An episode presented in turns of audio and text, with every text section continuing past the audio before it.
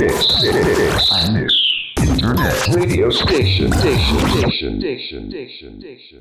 川マリオの暴走注意報。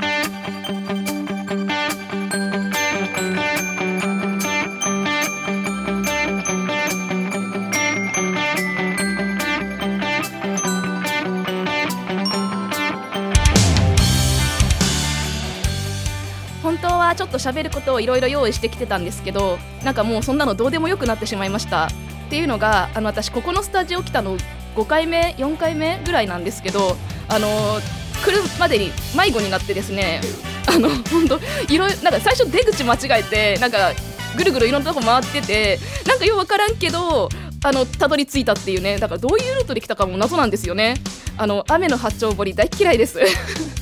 というわけで、えー藤川マリオです、えー気がついたら2021年も最後の月になっておりますが皆様いかがお過ごしでしたでしょうか？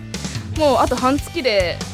終わっちゃうよ？2021年どうする？ってね。まあどうもせんのですけど。まあそんな今日は12月14日です。珍しく火曜日更新なんですが72回目を迎えた暴走注意報ですけどまあプロ野球はですねあのヤクルトスワローズが日本シリーズを制して日本一になりました。えー今年の日本シリーズは最下位やったヤクルトとオリックスが日本シリーズ進出ってことでも話題になったんですけどまあ世間でも言われてましたけどね。どの試合も接戦で面白かったよねって。でまあここ数年はソフトバンクが圧倒的に強かったんでなんかあ日本シリーズって超面白いんだなっていう話をね結構ね聞いたりもしたんですけど、まあ、私はちょっと同時期にやりよった神宮大会の方を見よったんであの全試合はチェックできてないんですよ、まあ、録画したんで時々見たりはしよるんですけどで最終戦の第6戦が多分5時間ぐらいの大熱戦だったんですよね。でそのこの回で点を取らんかったら今日の日本一ありませんっていう延長12回表にその試合を決める一打を打ったのが同学年の川端慎吾さんだったんですよね。でまあ私と同学年っていうになるとプロ野球の世界では結構ベテランって言われる領域になってくるわけなんですが、まあ、そういう選手がね試合を決めたっていうのがなんかすごく胸熱だったなって思いました。ヤクルトスワローズおめでとうございます。来年ビッグボス期待しとるけんね。といったところで第72回藤川マリオの暴走注意報プレイボール。この番組は iMix ファクトリー付加各社のサポートにより配信してまいります。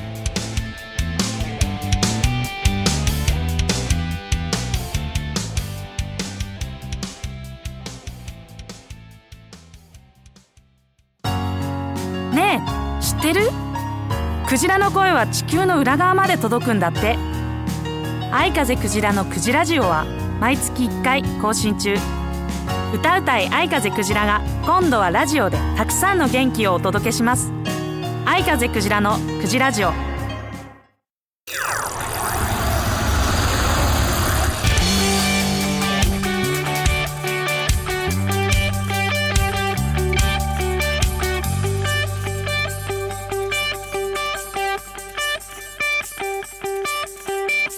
川マリオの暴走注意報。個人的最近の野球事情。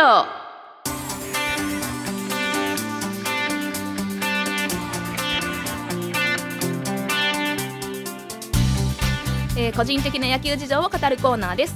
11月20日から11月25日神宮大会が行われておりました。えー去年は中止になった秋の全国大会なんですけれども、まあ、高校生は新チーム初の全国大会大学は最後の全国大会ということになるんですが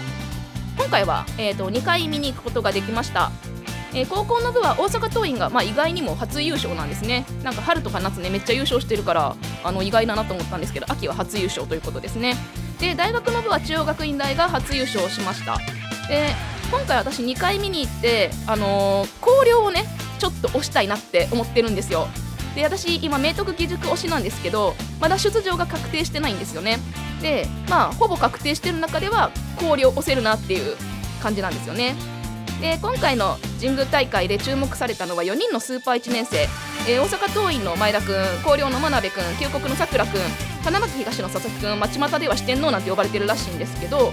特に花巻東の佐々木君は、まあ、テレビとかでもかなり取り上げられてるんですが佐々木監督の息子さんですでにホームラン数が40本を超えている、まあ、50本近いんじゃないかなっていう、まあ、清宮超えもあるんじゃないかなって言われているんですよね。で、えー準決勝私見に行っとったんですけど、えー広陵対花巻東の試合で広陵が結構、まあ、大量リードを奪ってて、まあ、コールド目前やったんですよ。でそこから花巻東がこう追い上げてってでその8回やったかななんか同点ホームランを打ったのが佐々木君なんですよ。でもう主役感半端ないよなみたいなね。もう球場どよめきみたいな感じで。なんか2人ランナーたまっとって回ってきたんであここでホームラン打ったら同点やなと思ってたんですけどまさかここで打つ？みたいな、うん、なんか来年の選抜の注目ナンバーワンな感じはしますね。で、あのー、その後広陵が勝ち越して最後はバックホームでピンチをしないで、まあ、決勝進出を決めたっていう、えー、と10対9ぐらいの、まあ、すごい試合だったんですけどで決勝戦は大阪桐蔭対広陵。で広陵は8点リードされながら、まあ、追い上げていって最終的には11対7っていうスコアだったんですが、まあ、広陵準優勝したんですね。でまあなんか最近ってまあ、ここ数年というか、まあ、コロナ始まってぐらいからちょっと打撃打撃の方がね結構低迷してるなっていうふうに思ってたんですけど、まあ、コロナもだいぶ落ち着いてきて打撃練習もできるようになったんかね。結構打撃好調っていうか向上してきたなみたいな。で神宮大会見ててもう毎日毎日ねホームランバンバン出てたんですよね。なのでああめっちゃ打つなと思いながら見てたんですけど、えー、まあスーパー1年生もね注目なんですが、まあ、せっかくね広陵押せるって言ってるので言うてるので勝手に確か言うてるだけですけど、まあ、ちょっと広陵の楽しみな選手をねちらっと紹介したいなと思うんですが、えー、まずはですねキャッチャーの大山君、えー、1番の中川君2番の松下君、えー、3番の内海君内海君はねピッチャーをやりますね。であと珍しい名字の瀬戸郷地君っていう選手がいてだから名字が珍しいとね応援したくなる癖があります。でその中でも私は特にあのキャッチャーの大山君がなんとなくあの気になる選手なんですけど準決勝では8番、えーと、決勝では7番で打順が上がっててしかも結構出塁率が良かったような記憶があるんですよね。というわけで、あのー、まあ、なんとなくラッキーボーイになるんじゃないかなって勝手に思ってたりはします。まあ、そんなわけで選抜が早くも楽しみですね。以上個人的最近の野球事情のコーナーでした。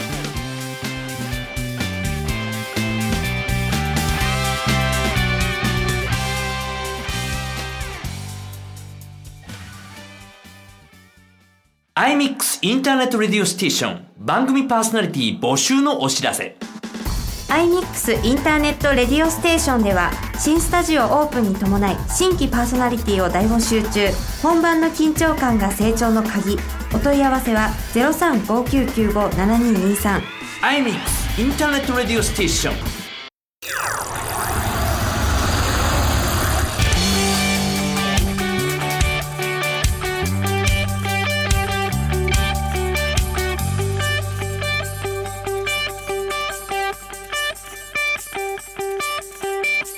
川マリオの暴走注意報。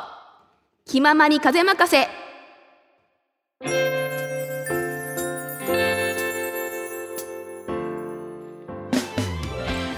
思ったことを適当にしゃべるコーナーです。まあ、さっきね瀬戸郷地君の話をしたんですけどそしたら伊亀さんがね瀬戸郷地は結構おりよみたいなね話をしてたんですよ。であのー瀬戸の瀬戸内の瀬戸だと思って話をされてたんですけど実はその瀬戸郷内くんは背中の背なんですよねっていう話をしたらなんか、イガメレベルじゃんって言ってました。あの、イガメさんもかなり、あの、珍しい名字なんですけど、イガメレベルらしいです、瀬戸内くん。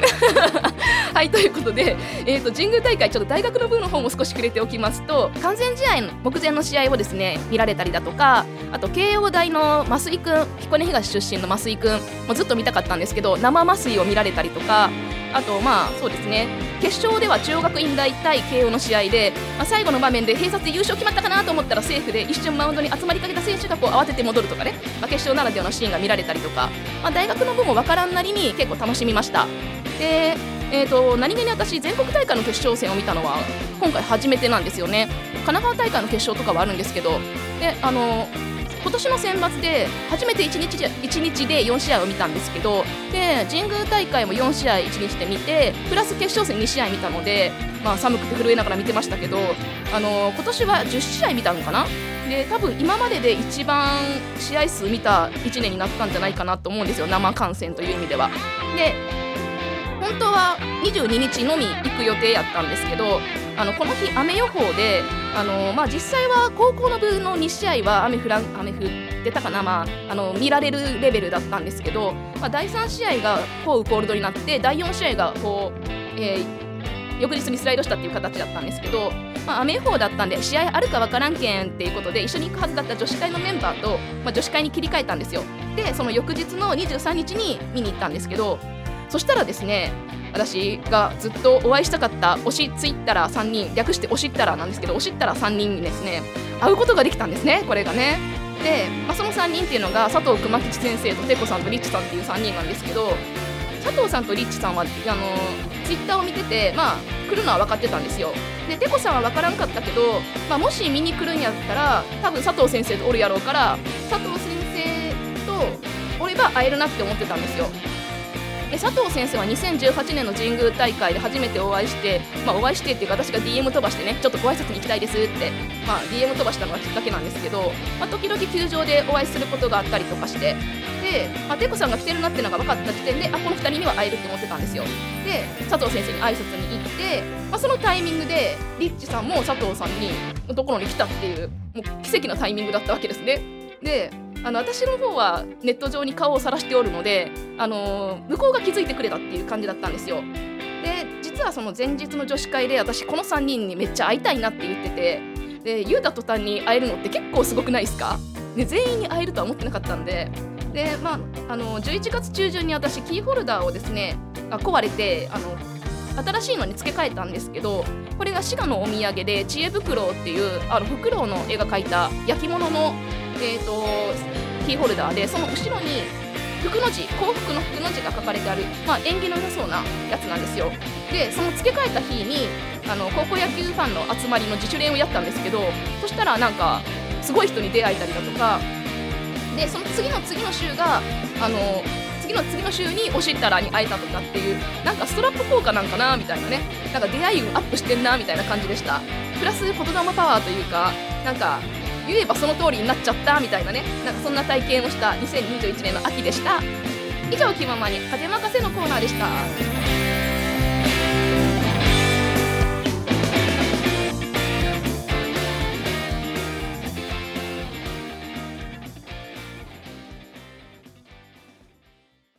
いらっしゃいませ。まんまる屋で食を心から楽しんでください。技と真心が織りなす多国籍な創作料理。旬な魚と楽しいお酒で飲んでみませんか？まんまる屋は江古田駅北口より歩いてすぐ。皆様のお越しをお待ちしております。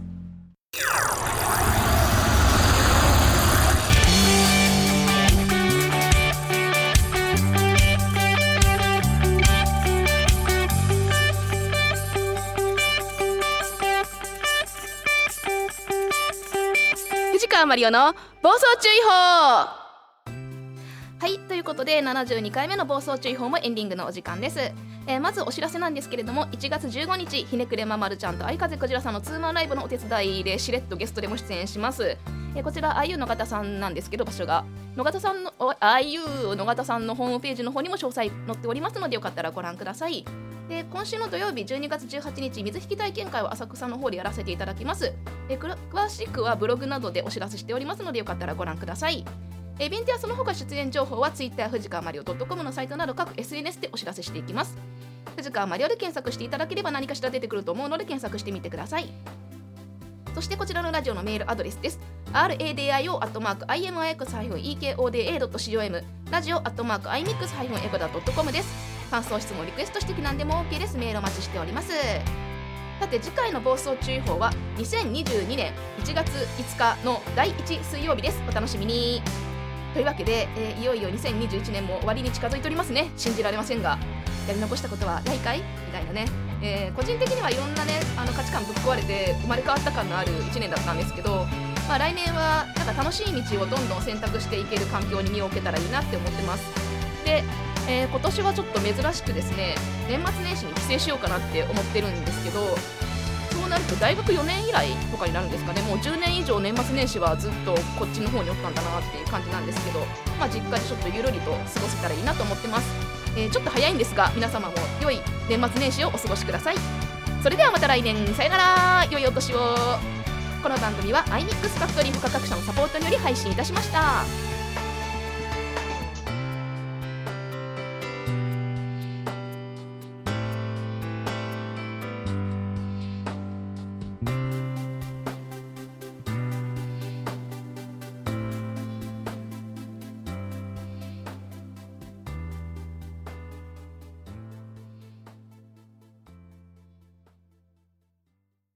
This, this, this, Internet radio station, station, station, station, station, station.